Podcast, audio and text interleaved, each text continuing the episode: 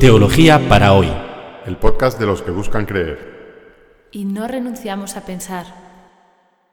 Una producción de la plataforma Acoger y Compartir.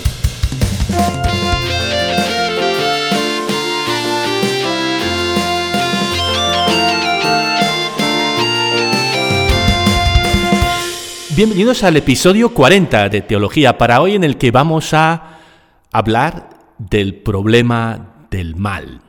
En los dos episodios anteriores hicimos una primera presentación de la idea de Dios en dos episodios, Dios con minúscula, el Dios de los credos politeístas, y hablamos del Dios bíblico, del Dios con mayúscula, el episodio anterior. La afirmación de que existe un Dios con D mayúscula, como el que cree la Biblia, entendiendo como un ser simultáneamente todopoderoso y bueno, es causa de un serio problema teórico. Es evidente que existe el mal. Si Dios no quiere suprimir el mal, aunque puede hacerlo, no quiere, eso es que Dios no es bueno. Ahora bien, si Dios quiere suprimir el mal porque es bueno, pero no puede, entonces es que no es todopoderoso. ¿De dónde se deduce que no puede existir un ser simultáneamente bueno y todopoderoso? Es decir, Dios no existe si existe el mal. Este serio problema teórico solo surge en el caso del credo monoteísta. Si somos politeístas, no tenemos problema teórico alguno. Existe el mal, los dioses existen también, pero los dioses ni son buenos ni son todopoderosos, por lo tanto no, no pueden con el mal o no quieren. Por lo tanto, es perfectamente compatible la existencia de muchos dioses con la existencia del sufrimiento y la injusticia humanas. En el marco politeísta, el mal no es un problema teórico. Tampoco existe el problema del mal en el caso de un marco eh, conceptual o un credo ateo. Si no creemos en la existencia de Dios, nadie o no hay un ser bueno responsable de la realidad, por lo tanto, el que el mal exista, pues pertenece a cómo son las cosas, ¿eh? en lo que hay. Eh, en la mayor parte de los casos, eh, el ateísmo europeo es un ateísmo post-cristiano. uno, la cultura, por lo menos, ha sido tradicionalmente cristiana y hay gente que dice, bueno, como existe el mal, me niego a creer en Dios.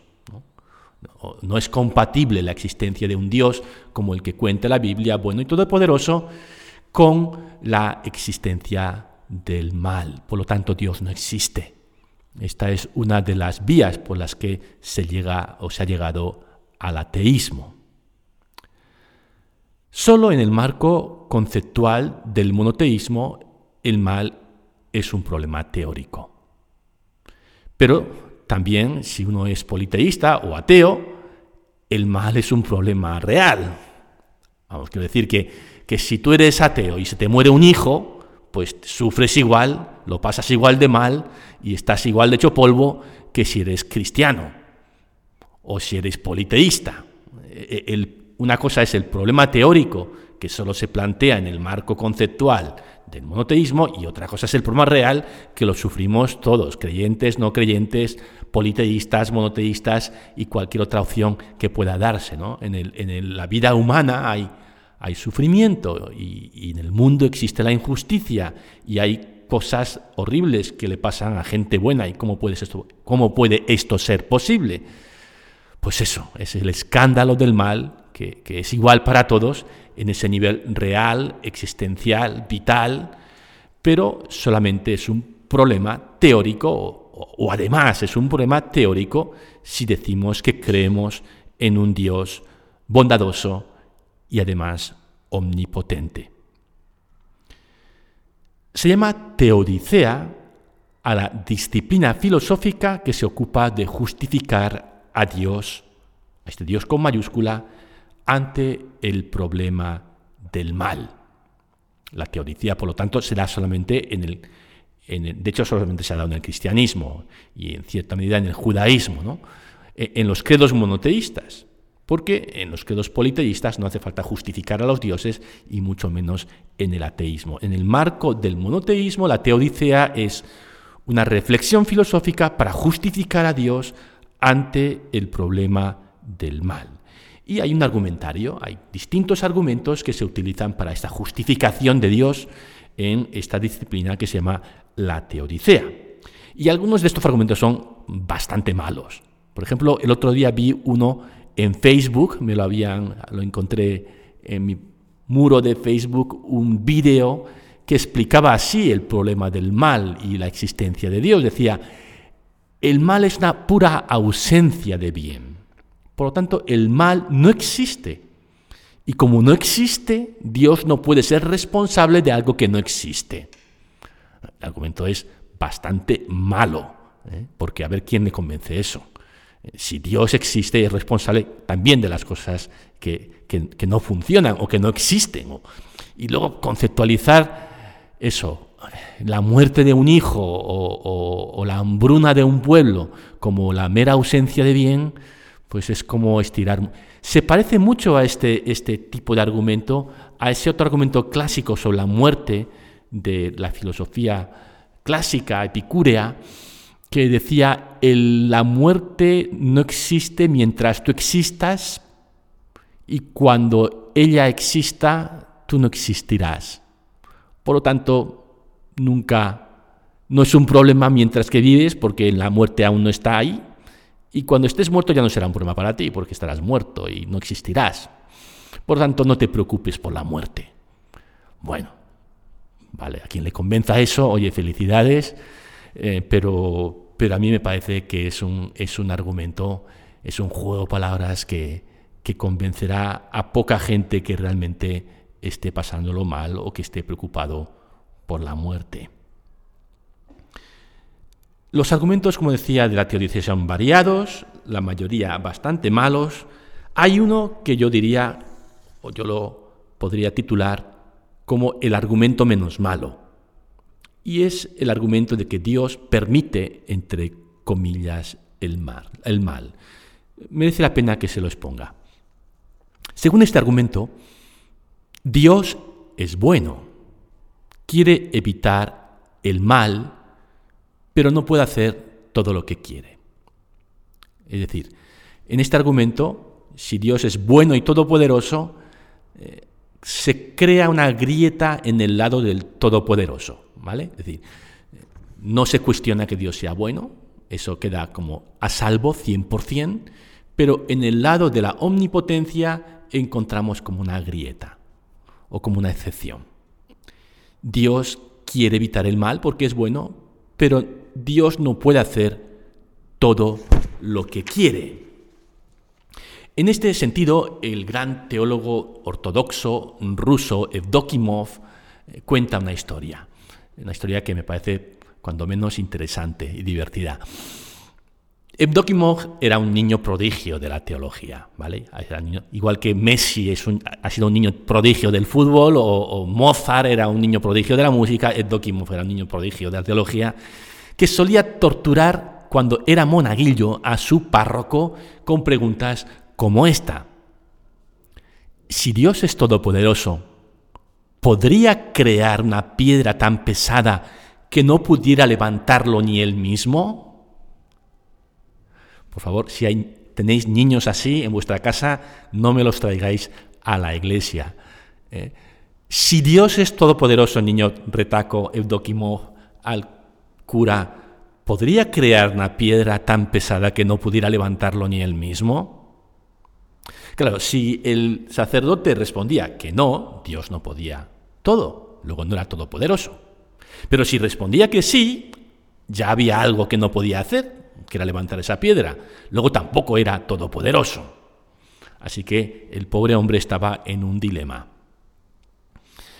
Edokimov cuenta que cuando se hizo adulto descubrió que Dios había creado esa piedra, la libertad humana. si el hombre ha de ser libre, hay cosas que Dios no puede hacer. Y para que el hombre sea libre debe existir un mundo lo suficientemente abierto, lo suficientemente autónomo, para que en ella pasen cosas que no estén directamente controladas de Dios o por Dios. En este sentido, el poeta alemán Hölderlin decía que Dios creó el mundo como el océano crea la playa retirándose. Vivimos en un mundo en el que Dios no controla cada detalle de la realidad, sino que hay una cierta autonomía, entre comillas, una cierta ausencia de Dios que permite a los seres ser lo que son. Y entre esos seres están el ser humano, el hombre y la mujer, capaces de libertad, capaces de autonomía. Y en ese resquicio, en ese Dios que se retira como el océano se retira de la playa o de, la playa creándola, en ese resquicio se ha colado el mal. Y en ese sentido Dios permite el mal. Les decía que este argumento de Teodicea es el menos malo de cuantos hay, pero tampoco es del todo convincente, tampoco resuelve el problema del mal, porque de verdad es necesario que exista todo el sufrimiento que en el mundo para que, bueno, podamos ser libres y, qué clase de Dios es el que permite que los seres humanos mueran en la miseria o, que sufran algunos penas indecibles. Ciertamente, si nos encontramos ante alguien que está sufriendo, no es una buena idea jugar a la teodicea darles argumentos de este tipo, no les van a consolar, no les van a ayudar. Quizás mejor estar allí en silencio, acompañando, o quizá haciendo algo que les alivie, ¿no? que les haga entender que, que estamos con ellos. La Biblia tampoco juega a la teodicea. Porque en el fondo la teodicea está basada en la suposición de que hay que defender a Dios. Y si Dios es Dios, no requiere nuestra defensa. Si Dios es Dios, es el Dios de la Biblia, no necesita que nosotros le justifiquemos, que lo defendamos. Es más, si creemos que Dios necesita de nuestra justificación, probablemente estemos creyendo en un ídolo, ¿no? en el Dios con mayúscula. En este sentido ha escrito Adolf Geshe, uno de los grandes teólogos del siglo, de finales del siglo XX, ya fallecido, de la Universidad de Lovaina en, en Bélgica, y que es el autor de, el mejor libro que yo he leído sobre el tema del mal, que se titula El mal, publicado por Sígueme. Tienen la ficha en nuestra web, Adolf Guichet, El mal, de ediciones Sígueme. Un libro pequeñito, no fácil, pero asequible, creo, para los oyentes de este podcast. Pues bien, este teólogo dice, a propósito del problema del mal, Dios es lo bastante fuerte para soportar de nosotros ese gesto necesario, ese primer gesto de rabia y rebeldía que tenemos que hacer contra el mal. Dichoso el niño, se ha dicho, que puede encontrar un hombre con quien medir sus fuerzas, y mucho mejor si este hombre es su padre. Lo que nos está diciendo Geshe es que Dios es lo suficientemente fuerte como para soportar nuestra protesta. Y esto es lo que vemos en la Biblia, en los Salmos, que es estas oraciones, este libro de oraciones que, se encuentra en el Antiguo Testamento, eh, tantas veces el orante se mete con Dios y dice, Dios, ¿cómo es que no actúas? ¿no? ¿Cómo es que no ejerces tu poder contra los malvados? ¿no? Y, tiene ese gesto de rabia contra el Señor. Un primer momento de rabia necesario, como ese puñetazo que, el niño adolescente da a su padre ¿no? para eh, expresar su rabia y su frustración. Dios es capaz de aguantar el golpe lo que viene a decirnos Geshe es, no saquemos del problema del mal a Dios. ¿Qué es lo que hace la teología? ¿no? Se trata de salvar a Dios y al salvar a Dios o justificar a Dios lo sacamos del problema, como si Dios no pudiera con este problema. Y nos quedamos solos con nuestro dolor. Y Dios quiere involucrarse en el problema del mal. Y, quizá la primera forma de involucrarle es este, este grito de rebeldía. No sé si han visto ustedes la película de Forrest Gump, que ganó más de un Oscar, una película divertida y, muy buena, en mi opinión. Hay una escena en esta peli en el que bueno, el teniente Dan, que es un amigo del protagonista, Forrest Gump, en, van Forrest Gump y el teniente Dan en un, en un barco pesquero de, de, gambas. ¿no?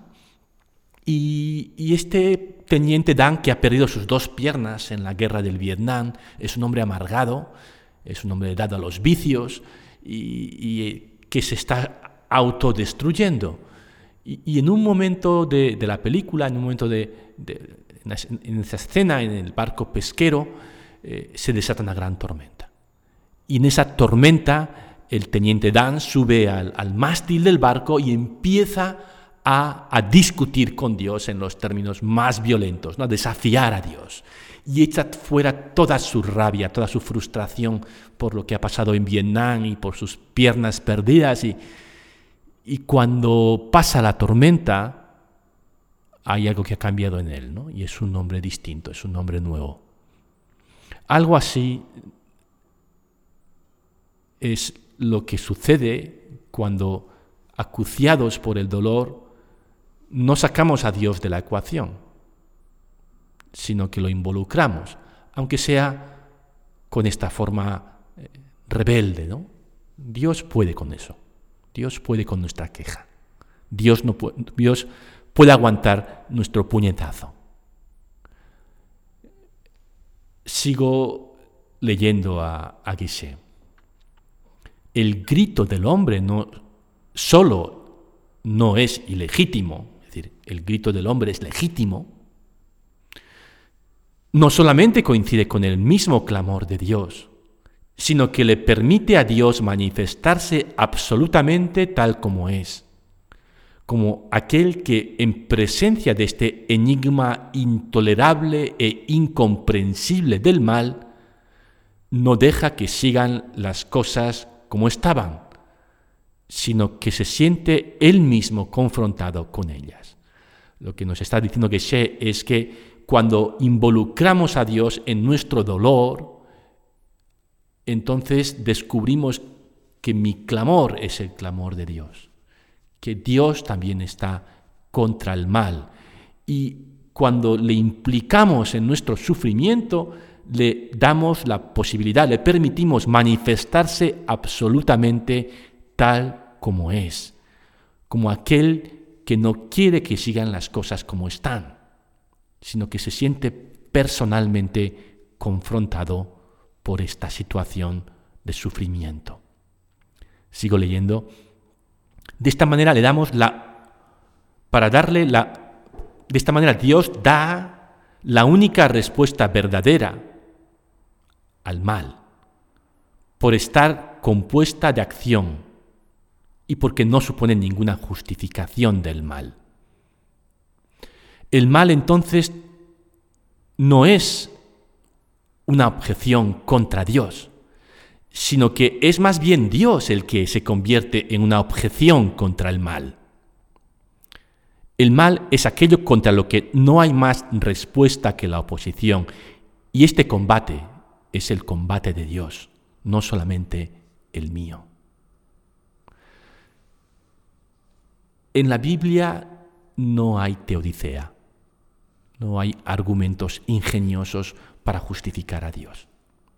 Lo que vemos es un Dios que no necesita justificarse, que no busca justificarse, que el único problema del mal que le interesa es el problema real, de la gente que sufre, no el problema teórico,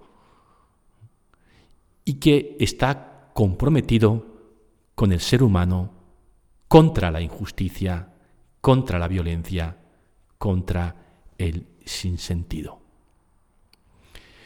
En el, En la primera página de la Biblia leemos que Dios creó el mundo y vio que todo era bueno y que el mal no estaba en su plan original, sino que se infiltró en su creación y ahí está la figura misteriosa de la serpiente como un interrogante ¿no? de, dónde viene esto. Y con la colaboración de Adán y Eva, con el asentimiento de Adán y Eva, es decir, del ser humano, empezó a expandirse por el mundo. Y, en los primeros 11 capítulos del Génesis, del primer libro de la Biblia, parece que, las cosas van de mal en peor. A la expulsión del paraíso, pues le sigue eh, la torre de Babel, el diluvio, y, y el mal va adquiriendo dimensiones cada vez más grandes. Hasta que Dios, de una manera silenciosa, diría, de una manera muy discreta, llama a un ser humano, Abraham. Y ahí empieza como a reconstruirse una amistad entre la humanidad y Dios. Una amistad que como todas las verdaderas amistades no es una cosa genérica ¿no? a la humanidad, sino que va creciendo familia a familia, persona a persona. Y, y se va revelando en los acontecimientos de la historia, en el Antiguo Testamento tenemos, pues eso, el Éxodo, la monarquía, los profetas, en los distintos, el exilio babilónico, el retorno del exilio babilónico, todos estos acontecimientos en los cuales Dios va actuando junto a su pueblo contra la injusticia, contra la esclavitud, contra eh, el sinsentido y el absurdo.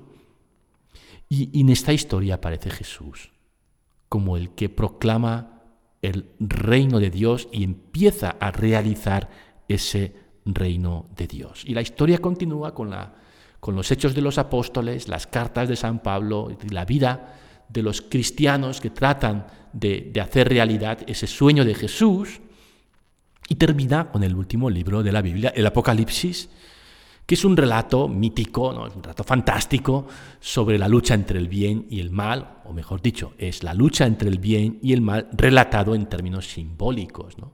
y hasta míticos. Eh, la serpiente, la ramera, eh, eh, la mujer embarazada, los ángeles, esa lucha contra el del bien y el mal que termina en la victoria del, del bien. Un cielo nuevo y una tierra nueva en los que habita la justicia. La respuesta de la Biblia al problema del mal es el relato de Dios, es presentarnos este relato de un Dios que cuenta con el ser humano para luchar contra el mal, que no pierde el tiempo en teodiceas, sino que se pone del lado del ser humano y del lado de la justicia y del lado de la bondad para arremeter y acabar con la injusticia, la violencia, el horror. Ser creyente es aceptar esta invitación de Dios o entrar en una relación con Dios o si quieren permitir que Dios entre en nuestro caos. Que no ocultarle a Dios eso que en mi vida, que en nuestro mundo es el mal. Creerle a Dios capaz y deseoso de estar con nosotros en lo más duro, en lo más difícil de la vida. Y ver qué pasa. Ver cómo misteriosamente Dios va transformando la realidad. Con este podcast, con esto que les he dicho, no creo que les haya dejado intelectualmente tranquilos. Esto no resuelve el problema teórico del mal. Es más, quizás es mejor que no se resuelva. Que el mal, si el mal se vuelve algo comprensible, intelectualmente asumible, pues a lo mejor deja de ser eso tan incómodo, tan inadmisible que es. Eh, eh, la Biblia no juega a la teodicea, ¿no? a dejarnos intelectualmente tranquilos, sino a removernos para movilizarnos contra lo injusto. Y, darnos la confianza de que no estamos solos, que Dios está con nosotros, que Dios es bueno y su poder se despliega en el tiempo, respetando ese ser en el tiempo que es el hombre y la mujer, que es el ser humano, y desplegando su poder en el tiempo, nuestro buen Dios va eliminando el mal y ayudando al ser humano a alcanzar la plenitud. Terminamos así este episodio 40 de Teología para hoy. Seguiremos con una reflexión sobre Dios en la semana que viene, aunque eh, es posible que hagamos algún, algún eh, episodio extra, aún no lo hemos decidido, sobre la encíclica del Papa sobre la creación. En cualquier caso, sigan con nosotros, que tengáis una estupenda semana.